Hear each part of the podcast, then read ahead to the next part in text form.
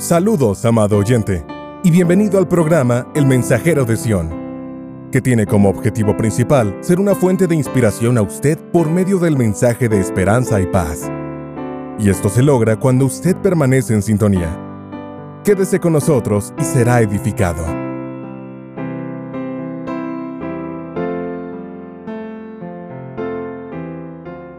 Dios le bendiga, amados hermanos, y bienvenidos a su programación El Mensajero de Sión.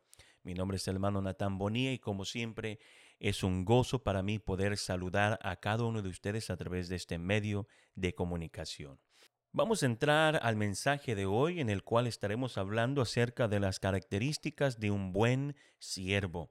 Y vamos a estar hablando del siervo Eliezer, el cual se le había entregado un gran trabajo de parte de Abraham.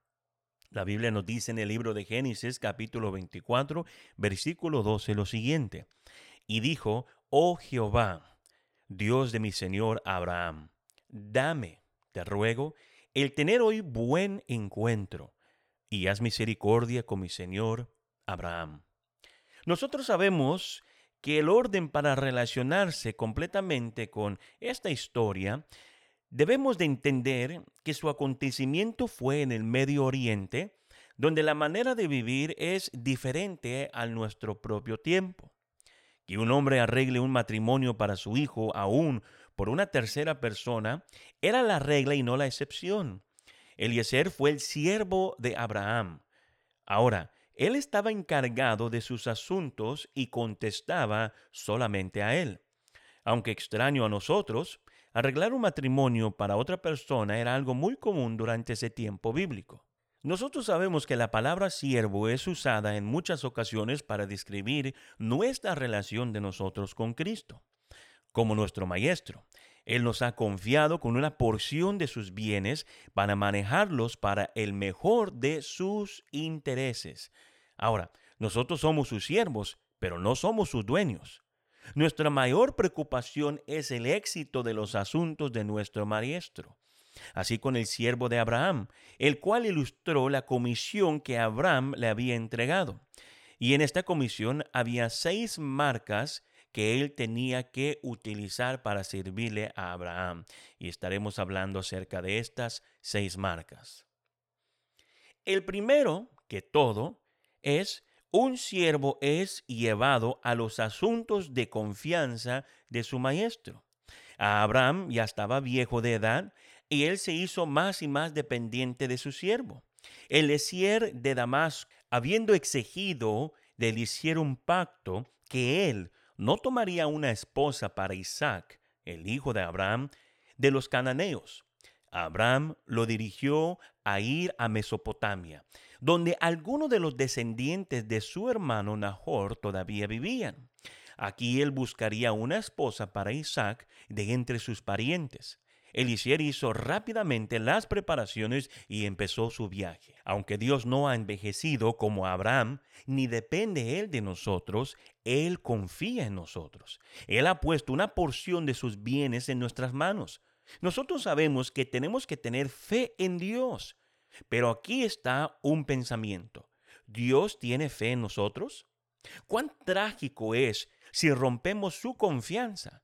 Dios ha colocado todo lo que somos y tenemos en nuestras manos. En segundo lugar, un siervo es una persona que comparte la fe de su maestro y métodos de operación. Este incidente nos enseña mucho acerca de la guianza de Dios a sus siervos. Eliezer fue uno a quien Dios podía guiar. ¿Pero por qué? Porque obviamente él había observado algo de la fe de su maestro.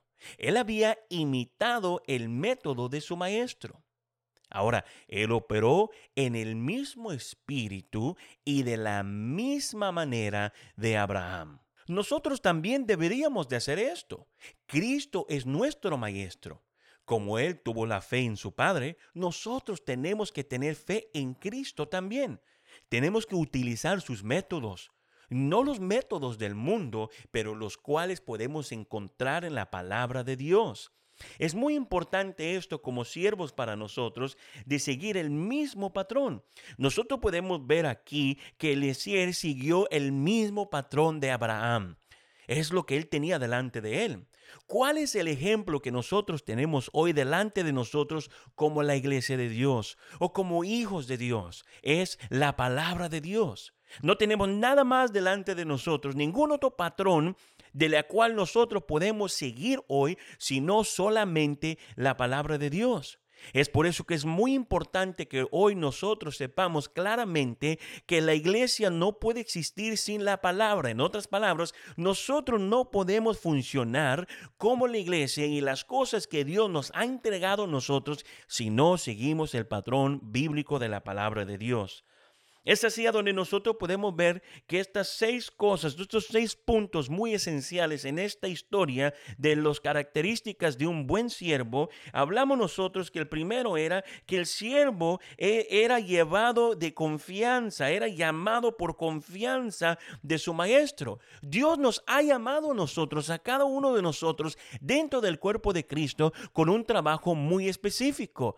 Es obvio, amado hermano, que cada uno de nosotros tenemos un trabajo diferente dentro de la iglesia. Algunos son predicadores, otros son maestros, otros tienen diferentes tipos de trabajos dentro del cuerpo de Cristo, pero al fin del día todos somos un mismo equipo. Todos estamos trabajando por la misma meta de alcanzar en estos últimos días. Así que, amado hermano, lo bonito de esta historia es que el primer característica de este siervo era que él fue llamado, pero que no solamente fue llamado por Abraham, pero Abraham encontró hasta cierta confianza en este hombre para poder ser el trabajo que él le había encomendado. ¿No se oye esto igual a lo que Jesús hizo con los apóstoles? Recuerde que Jesús en su oración, orando, dijo, Señor, no solamente ruego por esto, los cuales tú me has entregado a mí, pero por aquellos que van a creer en mí o en mi palabra a través de la palabra de estos hombres. Como habíamos establecido, no era la palabra de los apóstoles el cual nos trajo nosotros hoy la revelación de su palabra, más bien era el Espíritu que estaba confiando en estos hombres para hacer el trabajo. Pero ¿qué es lo que Dios o Jesús había encontrado en estos hombres? Había encontrado un corazón humilde de gran confianza para hacer la obra en estos últimos días. Ahora, el segundo, nosotros vemos que es muy importante que él no solamente era llamado, pero era un siervo que compartía la misma fe de su maestro. En otras palabras, habían sido cortados ellos de lo mismo. Ah, no había diferencia entre el siervo Eliezer y Abraham como el maestro. Ambos eran igual, me imagino, en manera de hablar, en espíritu y en propósito.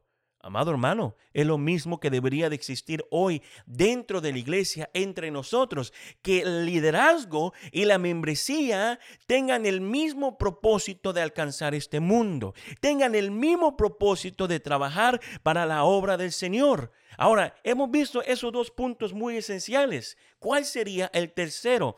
O en otras palabras, el tercer característica de un buen siervo. Un siervo es una persona que combina la fe y el sentido común en servir a su maestro. Qué hermoso es esto. Cuando el siervo insistió diciendo, quizás la mujer no querrá venir en pos de mí a esta tierra. Recuerda, amado hermano, la historia de Eliezer era de ir a buscar la mujer o ir a buscar una esposa para el hijo de Abraham llamado Isaac. Había un propósito muy importante detrás de esto. No solamente él tenía un trabajo, pero Abraham tenía un trabajo también, el cual era comisionar a su siervo que él pudiera escoger no a una mujer de entre todas, pero a una mujer específica, la cual Dios había preparado para su hijo Isaac. ¿No puede ver usted aquí algo hermoso? ¿No puede ver usted aquí un tipo y sombra de la iglesia de los últimos días, amado hermano? Nosotros hoy tenemos que presentarnos delante del Señor como la palabra de Dios dice, yendo hacia la perfección para ser presentados como una iglesia sin mancha y sin arruga. Pero, amado hermano, lo hermoso de aquí es que el siervo tenía un trabajo muy específico. Abraham le aseguró, pero esto no previnió al siervo de pensar con cuidado los pasos que él debería de tomar. No solamente era tomar la comisión y correr con la comisión o correr con el mensaje, pero era el siervo tenía que tener mucho cuidado en este sentido para poder hacer el trabajo específico que se le había encomendado a él. Por eso él empieza a orar. Por eso él busca la guianza de Dios en este trabajo en estos últimos días. Él combinó en ese momento la fe y el sentido común. Ahora, realizando que él había llegado a la aldea de Arán, donde los parientes de Abraham vivían, él hizo que diez camellos se hincaran y se sentó bien en la aldea. Él supo que las señoritas de la aldea pronto vendrían a agarrar agua. Recuerde que él hizo una oración muy importante en el cual él le pidió a Dios específicamente una señal para que él pudiera en ese momento darse cuenta quién era la que iba a ser la esposa de Isaac. Y una de las señales más contundentes de toda esta historia hermoso es que el siervo empieza a orar, y estoy parafraseando aquí, él empieza a orar y él le dice, Señor, cuando yo pida agua de beber, que esta señorita o esta mujer no solamente me dé de beber a mí, pero automáticamente ella quiera darle de beber también a mis camellos y ese será la señal de Dios. Ahora imagínese, si él se hubiera enfrentado en esta situación y él empieza a pedir agua de beber y una de ellas le da de beber a él, pero no a sus camellos, él sabía en ese momento que esa no era la mujer. Él estaba buscando a la esposa de Isaac, la cual iba a cumplir todo lo que la palabra él había pedido a Dios. En otras palabras, amado hermano, la iglesia hoy lo mismo. La iglesia está en este mundo para poder cumplir todo lo que la palabra de Dios nos dice acerca de ella. Ahora, él sabía esto. Él sabía que las señoritas de la aldea podían venir a agarrar agua. ¿Y cómo sabría él quién era la persona correcta? Él quiso una oportunidad para estudiar la disposición y el carácter de la escogida para volver a él y para ser la esposa del hijo de su maestro. Su fe en la providencia de prueba es interesante. Él oró seriamente. El camello es llamado el barco del desierto, en otras palabras. Y cuando los camellos vienen de un viaje largo en el desierto, ellos pueden beber mucha, mucha, mucha agua. Ahora, Cuidar de sus camellos sería una gran prueba para esta persona que llegaría a ser la esposa de Isaac. ¿No podemos nosotros ver algo hermoso en esta historia? No solamente podemos ver que este siervo, eh, el carácter de un buen siervo, es primero que Dios ha puesto confianza sobre esta persona. Segundo, ese, ese siervo comparte la misma fe de su maestro. Tercero, ese siervo empieza a combinar esa fe y el sentido común para servir a su maestro. Y nosotros podemos ver algo hermoso, que cuando Rebeca la primera que aparece, ella tenía la descendencia deseada. En otras palabras, ya cumplió con uno de los requisitos principales. Ella era parte de la descendencia y era físicamente hermosa. Pero, amado hermano, le voy a decir algo. El siervo nunca oró para que esta, eh, e, esta eh, escogida, la cual iba a ser la esposa de Isaac, fuera hermosa. La Biblia no dice eso, pero lo que sí encontramos, amado hermano, es algo tan hermoso. Miremos lo que dice la palabra de Dios en Génesis capítulo 24, versículo 14. El siervo dice, sea pues que la moza a quien yo dijere, baja tu cantaro, tu cantaro, te ruego para que yo beba, y ella responderé, ella responderá, bebe y también daré de beber a tus camellos. Que sea esta la que tú has destinado para tu siervo Isaac. Oiga eso. Nunca en esa historia vemos nosotros que él estaba buscando una muchacha para eh, o una esposa para Isaac que sea hermosa. No, ella simplemente tenía que cumplir con los requisitos el cual él le había pedido a Dios. Amado hermano, es eso lo que estamos viendo hoy. Hoy la iglesia posiblemente no se vea como esa iglesia gloriosa, sin mancha y sin arruga. Tal vez no tenga toda la perfección que buscamos nosotros hoy en día, pero amado hermano, la iglesia cumplirá los propósitos divinos de Dios. La iglesia cumplirá como, como Rebeca cumplió con los requisitos. ¿Cuál era uno de los requisitos? Que no solamente iba a tener agua para el siervo, pero agua para los camellos. Amado hermano, la iglesia hoy tendrá lo suficiente de lo necesario, agua, lo cual significa vida. La iglesia tendrá vida no solamente para aquellos dentro de la casa, los siervos, pero también para aquellos fuera de la casa, para también para aquellos que necesitan de esto. Amado hermano, Mire, el, el, cuarto característica de este buen siervo es que este siervo buscaba la presencia de Dios. Él empezó a orar y pedirle, Señor, ayúdame. Pero, amado hermano, es tan bonito porque en este cuarto eh, característica nosotros vemos a un siervo, eh, el cual es una persona que es que tiene celo y le urge el negocio de su maestro. En otras palabras, no es un celo desenfrenado, un celo que no está dirigido por el Espíritu Santo, pero es un celo de Dios para que todas las cosas dentro de la iglesia se hagan de acuerdo a la palabra de Dios.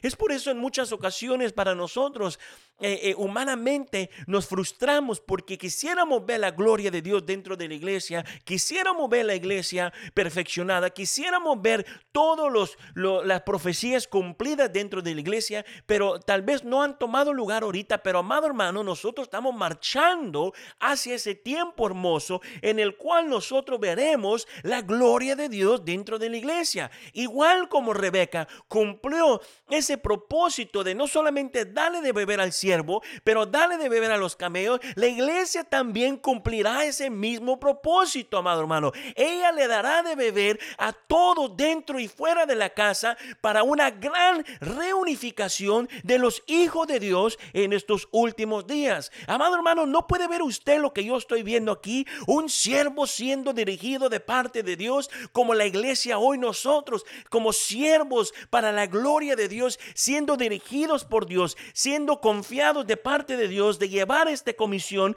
de esta doble comisión en estos últimos días, siendo siervos de Dios, escogidos de parte de Él, en el cual podemos compartir la misma fe que nuestro Maestro nos ha entregado, un siervo de Dios que combina la fe y el sentido común y un siervo de Dios que tiene celo y le urge los negocios de su Maestro.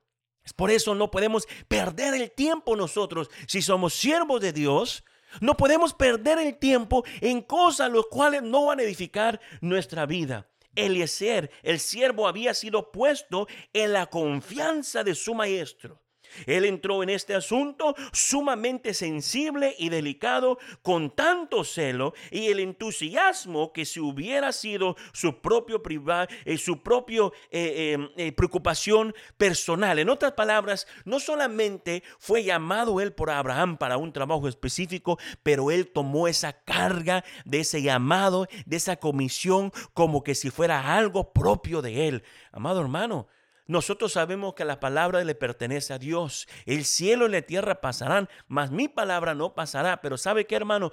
Nosotros tomamos la gran comisión como algo personal. No lo tomamos como algo común que se nos entrega como una tarea, pero tomamos la gran comisión de alcanzar a las almas para Cristo y su iglesia como algo personal. Y es lo mismo que hizo este siervo de Dios. Tomó el llamado de parte de su maestro Abraham y lo tomó como algo personal. Él no solo demoró en empezar, pero organizó, se organizó bien y empezó su viaje largo. Es por eso, amado hermano, que la iglesia en los últimos días no podemos tomar esta comisión como cualquier otra cosa ligera. Tenemos que agarrar la palabra de Dios, tenemos que organizarnos bien, tenemos que tener una visión bíblica para poder seguir adelante en este trabajo en estos últimos días, porque tenemos un trabajo largo. Ahora, cuando él llegó a la ciudad de Nacor, él no gastó 10 días para espiar la tierra, no.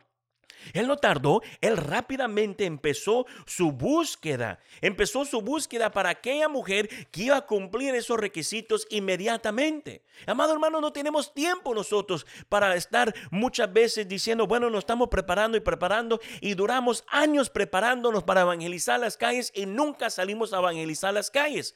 Muchas veces, amado hermano, nosotros aprendemos a través de la experiencia. Y es aquí a donde nosotros podemos ver el siervo de Dios, el siervo de Abraham en este momento llega a la ciudad de Acor y inmediatamente él empieza su trabajo importante. Después de que él hubiera sido recibido en el hogar de Rebeca, él no solo comió nada hasta que él hubiera dicho su recado. En otras palabras, él dijo, yo no voy a descansar hasta que yo haga lo que Dios a, través de mi, de mi ah, maestro Abraham ah, me ha encomendado. Amado hermano, usted me recuerda las palabras de David, el cual en una ocasión, buscando el arca del pacto, dijo, no daré descanso a mis pámpanos. En otras palabras, no voy a descansar, no voy a dormir hasta que encuentre yo lugar para, para Jehová, un lugar para el arca del pacto. Amado hermano, ese es el mismo celo que debería de consumir a cada uno de nosotros dentro de la iglesia. Ese mismo celo debería de consumirnos a nosotros, que no encontremos descanso hasta que podamos cumplir la obra de Dios en estos últimos días. Ahora, cuando la madre de Rebeca y hermano trataron de demorar su salida por 10 días después de que fuera concordado con ella de, de irse, él contestó, no me detengas, despáchame para que me vaya a mi Señor. Ahora, Rebeca se acerca. Rebeca le dice, te voy a dar de beber a ti, te voy a dar de beber a tus camellos. En ese momento él dice, ella es la escogida de Dios. Aleluya. Es lo que ha pasado en estos últimos días, amado hermano. Hoy vemos la iglesia y tal vez no la vemos como queremos. Hoy la iglesia está bajo un, un ataque severo, no solamente de, los, ah, de, las personas por fuera, pero amado hermano, ha, visto ataques de muchos religiosos hoy en nuestro día que no están de acuerdo con la doctrina que la iglesia enseña. Otros que tal vez piensen que la iglesia es anticuada. Eh, otros que tal vez piensen que la doctrina es muy estricta, muy legalista. Pero amado hermano, le voy a decir algo bien claro en estos últimos días. La iglesia hoy cumple con todos los profetas las profecías proféticas que están dentro de ella. Y el que no lo puede ver hoy, más bien que le pida a Dios que le dé ojos y le abra los ojos como el siervo del profeta para poder ver que Dios está detrás de todo esto. Ahora, él ve esto. Rebeca cumple estos propósitos. Él regresa a la casa con ella. Se sientan a comer, pero después su familia no quiere. Amado hermano, nosotros nos vamos a enfrentar en situaciones así, a donde muchos hoy en día, yo le puedo decir con mi propio testimonio, que muchos de nosotros vimos la iglesia, vimos la obra de la iglesia, quisimos unirnos al trabajo de la iglesia y el diablo ahí tratando de estorbarnos y sigue hoy estorbándonos. Amado hermano, nosotros hace un mes hicimos algo tan hermoso, una reunificación a donde nos unimos a la iglesia de Dios. Fue algo tan hermoso, pero el diablo, amado hermano, está enojado. Muchos han dicho, no, esa fue su revelación de reunificar, esa fue una revelación individual de ustedes.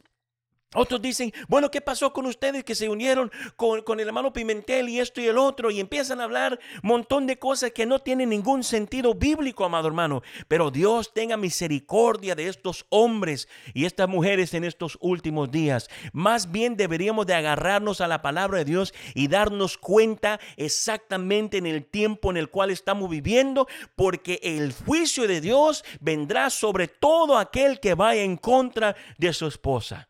Ay, entonces el hermano Bonilla nos está amenazando. No, no estoy amenazando a nadie. La palabra de Dios lo dice bien claro. Es por eso que el mismo siervo le dice a la familia o le dice a aquellos que estaban tratando de parar a Isaac, de llegar a, perdón, a Rebeca, de llegar a Isaac, tratando de parar al siervo, de cumplir su propósito, le dice, no, detente aquí, pero él le dice, no me detengan. En otras palabras, él estaba, él estaba, eh, eh, sabía claramente que nada podía parar la obra de Dios. Amado hermano, muchos van a tratar de parar esta obra de la iglesia de Dios en estos últimos días. Pero Dios, esta es la iglesia de Dios, amado hermano. Esta es la iglesia de Cristo. Cristo la cabeza de la iglesia. Nadie va a poder parar la obra que Dios ha establecido dentro de la iglesia. Es la iglesia de Dios y Dios puede hacer lo que Él quiera dentro de la iglesia. Aunque a ti te guste o no te guste, Dios lo va a hacer, amado hermano. Porque es la iglesia de Dios. No la iglesia de cada uno de nosotros. No la iglesia de un individual, de un líder, de otra persona. No, es la iglesia de Dios. Y si es la iglesia de Dios, Dios puede ser algo tradicional o algo fuera de lo tradicional bíblicamente. ¿Por qué? Porque Dios es el dueño de la iglesia. Y por eso el siervo le dice algo claramente, no me detengas. Ahora, cuando fue dejado a Rebeca, ella concordó y ¿sabe lo que ella hizo? Ella rápidamente, me imagino que empacó sus cosas y dijo, yo me voy. Porque ella sabía que él era alguien muy especial que la estaba dirigiendo. Amado hermano, cuando Dios nos llame a nosotros en el rapto, nosotros vamos a saber la iglesia que es tiempo de irnos. Ahora, el quinto característica de un siervo, un siervo es una persona que habla de su maestro y no de él mismo. Voy a decirlo una vez más. El siervo es uno que habla de su maestro y no de él mismo. Amado hermano, nosotros estamos cansados. Yo estoy cansado, amado hermano, de ver muchas predicaciones en muchas ocasiones, en muchos lugares, de predicadores que solamente se paran en el púlpito y duran media hora hablando de su propia vida, media hora hablando de ellos, media hora de diciendo puros chistes. Amado hermano, es tiempo de parar, de perder el tiempo. Escudriñen la palabra de Dios, entrémonos a la palabra de Dios, busquemos la palabra de Dios, eh, preparémonos en la palabra de Dios. No tenemos tiempo de deshonrar el Evangelio de Jesucristo al ponernos al púlpito y hablar puras tonterías. Es tiempo de agarrarnos a la palabra de Dios y hablar solamente lo que la palabra de Dios nos dice. Solamente, como dijeron los reformadores, solamente las escrituras y nada más, amado hermano. Es por eso que un siervo de Dios conoce bien claro esto, amado hermano. Y como dije, un siervo es una persona que habla de su maestro, no de él mismo. Cuenta el número de veces que este hombre digno introdujo las dos palabras mi maestro. Él lo hace claro desde el principio al fin que la misión no era su propia misión, era de su maestro. Ahí está la clave para nosotros. Esta misión de nosotros no nos pertenece a nosotros, le pertenece a Cristo. Así que Cristo es el que va a dirigirnos en estos últimos días a través de su Santo Espíritu. Debemos hacer lo mismo, amado hermano. Nuestra misión no es nuestra propia, como dije, nuestro maestro nos ha encomendado a nosotros. Y finalmente, número 6, un siervo es una persona que implora el éxito en el nombre de su maestro, no en su propio. En otras palabras, el siervo de Dios nunca eh, eh, eh, recibe gloria por lo que se ha hecho dentro de la iglesia, él recibe gloria para darle gloria a Dios. En otras palabras, amado hermano, los intereses de Abraham y preocupaciones fueron los mismos intereses y preocupaciones de este siervo de Dios. Así debería ser con nosotros mismos, amado hermano. Esto debe ser nuestro enfoque eh, al ser siervos para el Señor. Los intereses del maestro y preocupaciones deben ser nuestros intereses y preocupaciones. Nosotros no debemos hesitar en pedir gran cosas de Dios, no. Si imploramos el nombre de Jesús, no vamos a necesitar nada de este mundo, amado hermano. Este mundo no es nuestro hogar. Si hacemos esto, amado hermano, entonces le vamos a fallar a Dios como siervos para su gloria. Amado hermano, en conclusión, tenemos un gran trabajo delante de nosotros en estos últimos días. Estas características de un siervo de Dios, estas seis, solo son bien pocos comparado a lo que podemos encontrar en la palabra de Dios. Pero, amado hermano, si nosotros nos mantenemos fieles como el siervo de Abraham para poder cumplir con los propósitos y cumplir con eh, eh, ese, ese mandamiento, en otras palabras, ese llamado, podemos decir, esa comisión dada a nosotros como la iglesia en estos últimos días, vamos a ver la gloria de Dios en estos últimos días. Pero, amado hermano, esto requiere enfocarnos en Cristo y solamente en Él. Dar Él la gloria en todas las cosas. Y como Él dijo, si yo fuera exaltado, si yo fuera levantado, traeré a todos los hombres hacia mí. En otras palabras, si exaltamos a Cristo en todo, Él va a hacer la obra. Dios les bendiga, amados hermanos, y espero que se haya gozado como yo me he gozado en este mensaje de hoy.